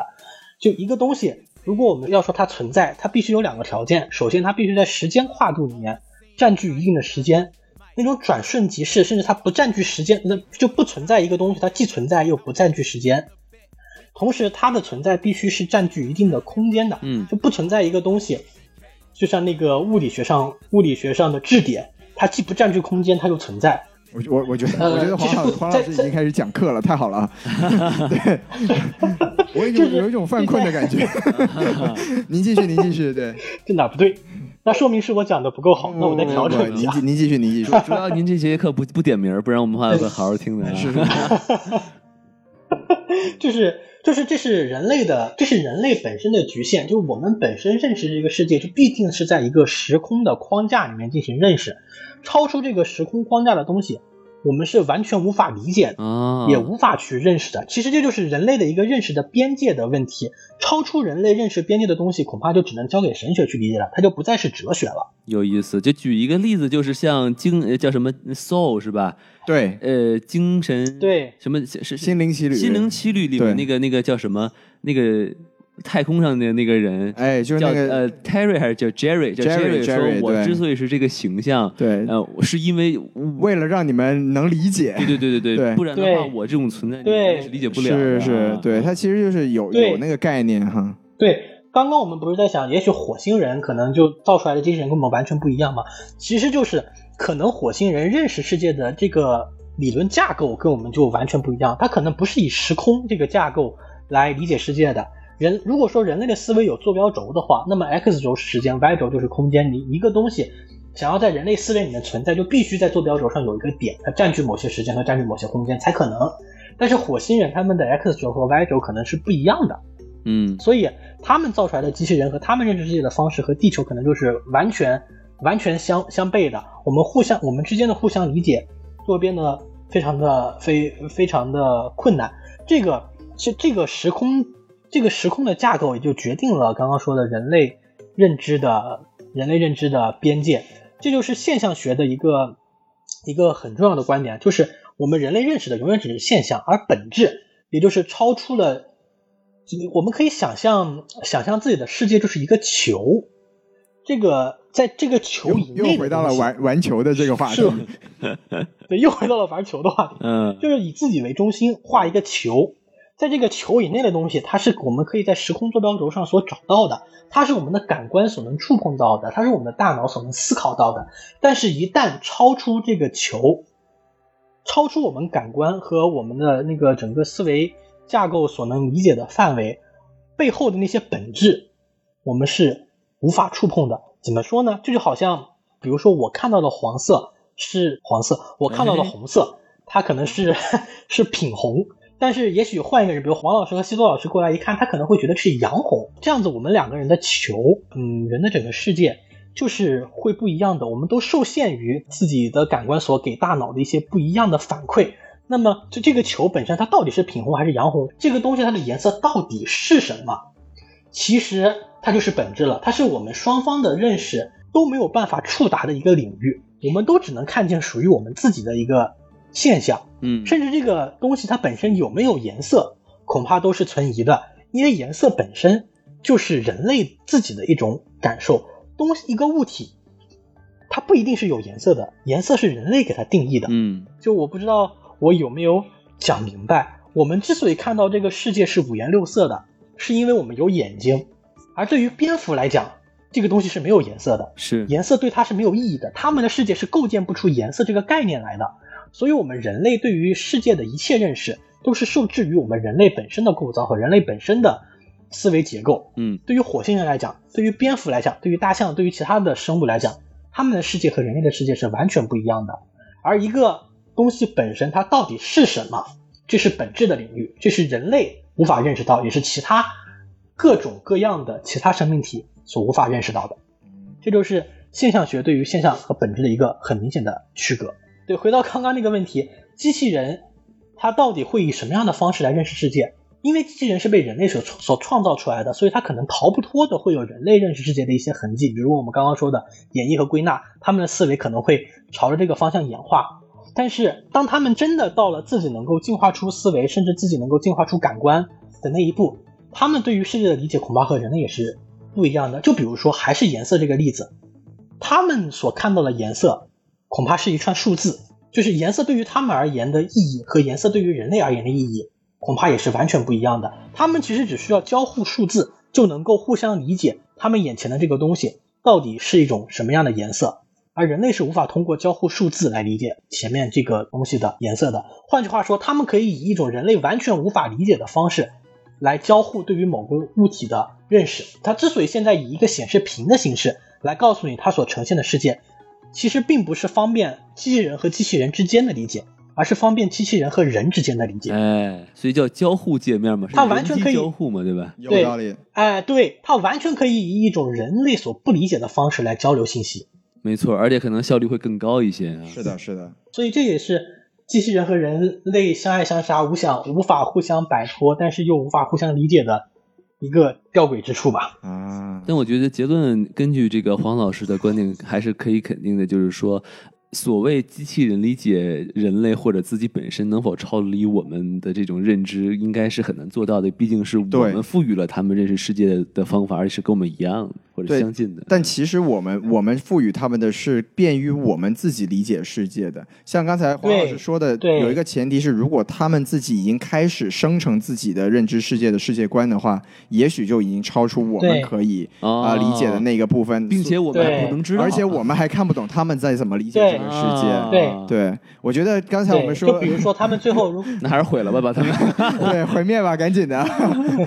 对，我觉得刚才这毁灭吧刚才这段，这个累了听众没有听懂的话，就倒回去多听几遍啊。啊，或者或者就是根据我们这个结论就行了，把他们都毁了就行了，吧？嗯是是 是，就对安全了啊。 对，只要记得这个结论就可以了。毁了就完事儿了。对，然后行，我们我们还有最后一点时间啊，我们最后再再简单聊一个小小话题，我觉得还是想稍微讨论一下，因为这个尤其是在我们这种呃中国的观众的眼光里面，评分评分体系里面，这两季在豆瓣上的评分落差非常非常的大，我也想跟两位老师就是。从你们的角度，就是讨论一下，你们你们为什么会觉觉得哎为什么会有这样一个现象？嗯对，王老师，您您要不然就、哎我们先从黄老师的哲学课里面来哎休、休息一下，哎对，各先听位老一师下王老师的观点，哎听一下王老师的生理卫哎。生是课啊，哎，是是这个是，球啊，哎，可以了，两您个您球对，啊刚刚刚球够多了啊，可以可以 对，不要玩球了，啊好嘞， 是好嘞，，好嘞。反正就是说回来哈，我就觉得就是第二季还是不够过瘾。哎啊，无无论是这个就您的体量球没有爽， 哎，哎没怎么又回来了，您这又个回来了， 是是是，啊，就是它故事少，而且它不是很精彩。哎，就不对像就是上一季它的这个神作比较多，就是有很多的记忆点哈。没错没错就比如没说错像这个呃什么呃 Lucky Thirteen，就是讲那个飞机的那哎一对个，对对我其实就挺喜欢的，让我精彩嗯哎让让我老能想起这个《海贼王》的黄金梅利号。哎我的也是天哎这个这个人和这个呃呃叫什么船或者是这是个是，的关的关系，然后交到通工具是有感情的，对，没错儿啊，然后另外就是这个 So- Sonic's Edge，对吧？第一这个就集啊更不用说了哈，是是是刚才我们也聊了，然后还有这个那个 Witness 是吧？哎对这个目击者，特别像那个蜘蛛侠平行宇宙的那个画风嘛，哇画对吧风，并对且它的这个烧脑的程度，就是说它还是有一些那个东西在里头的，是是是，啊，有惊喜，对对对，让人有一点细思极恐的感觉、啊。哎对，并且里面那个裸露，呃不是就咱就哎，不说行啊了行了，，哎，那么又又是哎球那点事儿啊，正常发挥对吧？是是是是然后还有对就是那个 Three Robots，哎，是就刚才三也说过了三啊，个机器人其实也说了，但是我对比较喜欢的是，就是它的里面的那些包袱真的挺逗的。是是是就，尤其是它里面还有伦理根是吧？哎没错没错 拿起没错一个 Xbox 说：“这是你爷爷 啊，你得给我。” 对对对特别逗， 我就觉得有有点就王老师老本行的 那个三个相声相声演员在对台对上，对对对，太狗了，就是是是就是你相比于也是讲机器人，也是这种可爱画风的话，就是第二季里面的的那个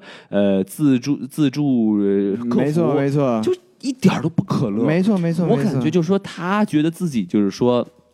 呃，把这个客服的这些话什么啊，你要不要把宠物扔出去啊？是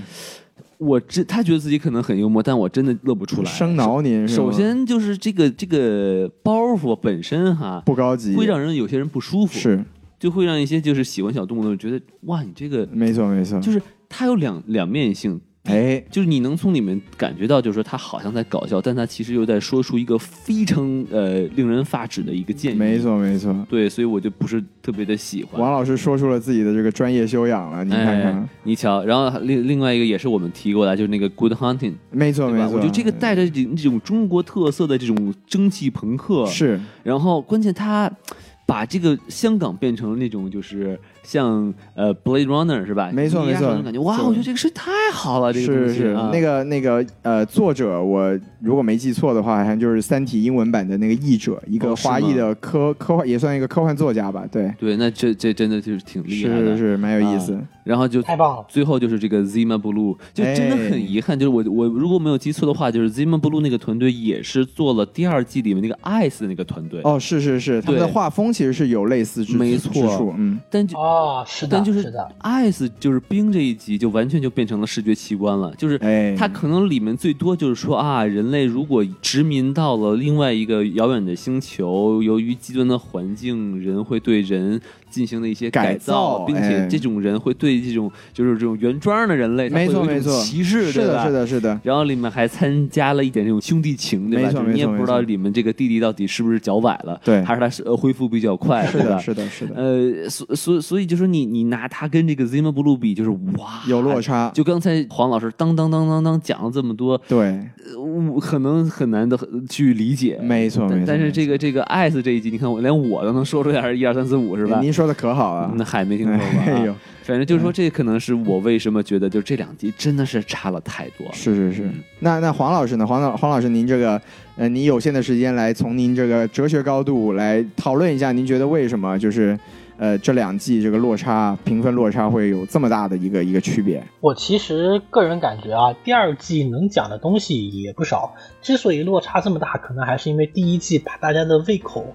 吊太高了。有道理，呃，而且确实第一季的，哎，对，第一季的那个嗯信息量也确实是，就因为它毕竟有十八集，嗯，它能讲的故事多很多，能探索的方向多很多。你这么，而且又是第一次以这种形式给大家呈现出来，也第一次看到这么如此视觉奇观的一系列的动画片，都很受震撼。这个，所以第一季的评分爆炸是非常合理的。而如果把第二季提到第一季之前放，它会不会收获现在这么低的分数？恐怕也未必。是是是，嗯 第二季割裂开来单看的话，视觉奇观它也是有的，探讨了问题也是有的。呃，败笔就如同第一季也有一些莫名其妙的集数一样，败笔可能也是有的。呃，但它最比如说最希特吃勒亏那就集吃亏在是是是，那集就挺没劲的，还 希有特勒那 一对还有那个那个酸奶那集也也挺没劲的，啊对是吧对对对，呃，对，就反正嗯，大家都有都有一些莫名其妙的集数，啊而就呃，它吃亏就吃亏在一是它是在在在在《爱死机一》之后上映的，二呢是它的集数确实有点少是，的探讨的方向没有那么多，震撼也没有那么大。对对对，所以这个我觉得呃，黄老师这个聊的主要还是一个这个预期管理的问题哈。没错没错。第一季就有一种这个对李安的那个我看不懂，但我大受震撼的那 个哎，对感觉， 对对对对对，而且是我觉得是确实，对呃黄老师说的特别好，就是如果第二季先放，先就说，呃告诉观众说啊，可这个剧剧集可以这么拍，是吧？。对对，然后再把第二季放对出来，就是哦，不但可以这么拍，哎还可以说得是呢还可以这么厉害、啊，是是是还可以这么牛批，对对对啊对，那那黄老师讲完，那我我也简单说一下我的这个想法，因为其实我们刚才聊单集的时候讲到这个溺死的巨人，我觉得哎这背后还有一点这个，当然也是我也是在之前的一个文章里面读到一个相相似的观点啊，嗯就是它其实有一个映衬的，就是我们现代现代人啊，可能对这种。超出自己理解的这个，或者说是奇观性的东西，我们能震撼到我们的这个概率是越来越低了。哎，就比如说像这个溺毙的巨人，就是我们，你看他其实就三三天，就大家看到一个巨人，好像一开始还觉得，哎，这是一个我不了解的世界，或者说是我不我没有见过的一个生物，但是很快大家对这个东西就消散掉哎他了。一开始大家先不敢去，没错，然没后看了错。科学家有一个女的爬上去，大家就说哦，原来是可以上去的啊、是再的，上去是的，是的，啊对，而且就马上就对这个产生了一个无趣感。你看，大家在一周之后就已经没有人来看，哎是是过一段时间之后就已经任其腐烂，是吧？甚至啊唯一大家还在猎奇的，其实还是人类比较熟悉的器官，哎对你吧？瞧瞧对啊但是还是把它安在了其他的生 物上，也没有也没有好好进行研究，是吧？嗯是那其是实我觉得就是它其实你切合到你你怎么知道巨人的蛋蛋就不能让人永生呃呢？对不就对？ 是嘛，哎，你也不去研究一下，对吧？啊呃亏了啊。哎，是对，我觉得其实就就也对应了现在，其实我们由于这个科技啊、信息爆炸呀、就是嗯我们现代人对于这种超出自己理解的东西的兴趣程度真的是越来越低了。是像这个第二季，其实像我我的观感，其实跟黄老师刚才说的一样，就是它也有呃，就是值得我们去思考和讨论的东西。对，但是我觉得大家对它就已经没有那么大的兴趣了。嗯，所以以就是当，尤其是当像王老师也说，我们看过这个第一季之后，我们对他的这种呃，就是好奇心也好，或者说对他的兴趣感也好，在瞬间就已经消失掉了。所以就一下子就呃，对，就是我们整体来说，现代的这个这种观众啊，对科幻这种超出自己理解和想象力的东西，本来就已经失去了以前那种兴趣。而且确实就是说，你想在这种呃科幻的题材上想博人眼球，也对难度挺大的。没错，没错，没错。而且就是由于世界的变化快嘛，所以我们人类对于新生东西的这种接受的速度真的越来越高。没错，对，所以就说我觉得是有一个客观的这么一个综合考量的一个一个原因啊。嗯然后另一方面，当然也是像王老师讲的，就是这个第二季给出来的惊喜啊，包括神作的数量，确实就是不足。就比如说那个 Ice，我其实当时看到画风的时候，我还有点期待，而且对对对在预告片里面那个金鱼跳出水面的画面还是很震撼的。是但是那整集看下来就觉很漂得，亮对，就觉得哎你都说了个啥？就而且中间就觉就 bug 什么的，我就不想提了。就你。你看那个金鱼为什么要从那儿往回跑？我到现在都没想明白。你远 你你站远一点，它就不会往外跳了 吗？对吧？是不是？对我一直没有想明白。对是我就觉得就这种东西特别影响观感。你就不像，就比如说还能再说一个第一季的，就是那个叫什么什么 Rift 是吧？哎，对那个什么裂裂缝之外，对吧就里面不但有啪啪啪是吧？哎，而且他想的讲的那个东西，就是说有一些真相你你想不想去知知道对但是你可能根本就没有能力去知道，对就哦对是不对人类能不能接受一个赤裸裸的残酷的真对相？你对都想知道真相没，错但是这个没错真相你能不能接受得了，这个自己你是不知道的。是是是我觉得这个是特别有意思。对你对们聊对的，对，不知道这个黄老师最后还有没有一些这个简单的补充？没有了，没有了，今天聊得非常的开行心，行行，那已经把我所有的知识储备给用完了。太好了太好了，我们我们还要留一我们点终下于次再榨做干了黄老师是吧 哎？ 炸炸的一滴都不剩。哎 是是是，那我们两个男生， 哎，我们的我们的这个球哎哎难上加哎难哎，我的天哎左右为难了，哎 是是是是是，那我们就哎哎今天我们就聊到这儿是吧？是是，对感谢各位的收听啊，是也更更加感谢我就是黄老师给我们的这个精彩点评百多忙感之谢中两百位忙老之中师啊，啊。哎，感谢两位老师给我一个机会。哎，所以喜欢这期节目的朋友们呢，嗯那请这个呃用微信啊搜索我们的这个公众号没 S 错 M F M 二零一六，对 S M F M 二零一六，没错，加入到我们这个微信公众号啊，然后里面有一个二维码，扫描二维码呢，就这个呃我们这个机器人哈，哎也是也也是爱死。哎，什么机器 人是吧？啊是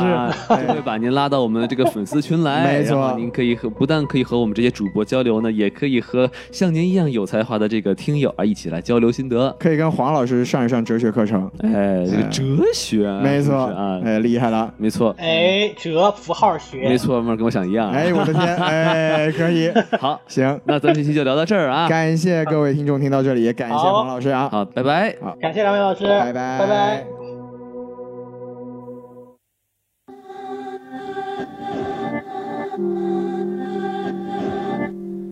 如果精神注定被奴役，希望这首歌让我们获得片刻自由。凌晨几点或许都不应被称为凌晨，又熬了一夜睡强，甚至有点精神，仿佛 DNA 里被植入了受虐铭文。通常原称自己为辉光反照新人，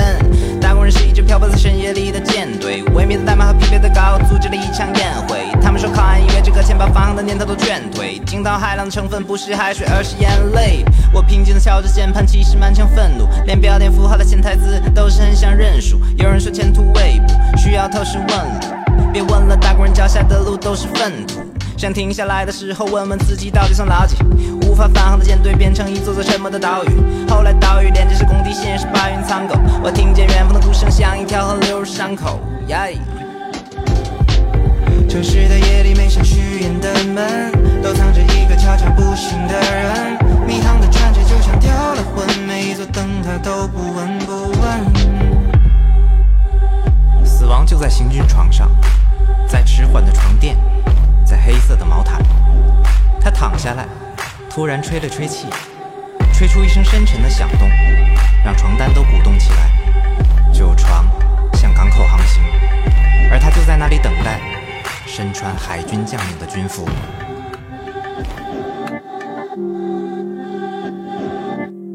我时常回忆那个毕业季前的春末，卷铺盖离开慢悠悠的街道和村落，很快悄无声息，哭泣被世界吞没。想起自己也曾活生生的生存过，想争分夺秒奔跑在城市中，被工作裸脚，被甩痛苦之功。为什么鸵鸟又听见了丧钟？移动的沙丘回答都是风。不甘平凡的人，正像削弱伟大的机器，以为自己不可替代的想法太过冥顽，被剧烈摩擦，尖叫声划破长夜很凄厉。意识到自己多不同后，终于接受平凡。不知所从的年轻人，时间轻易被买断，被异化，被内卷，在流行标签下摆烂。生命是一场无期徒刑，没机会改判。我们从外向内死去，就像经历一场海难。Yeah.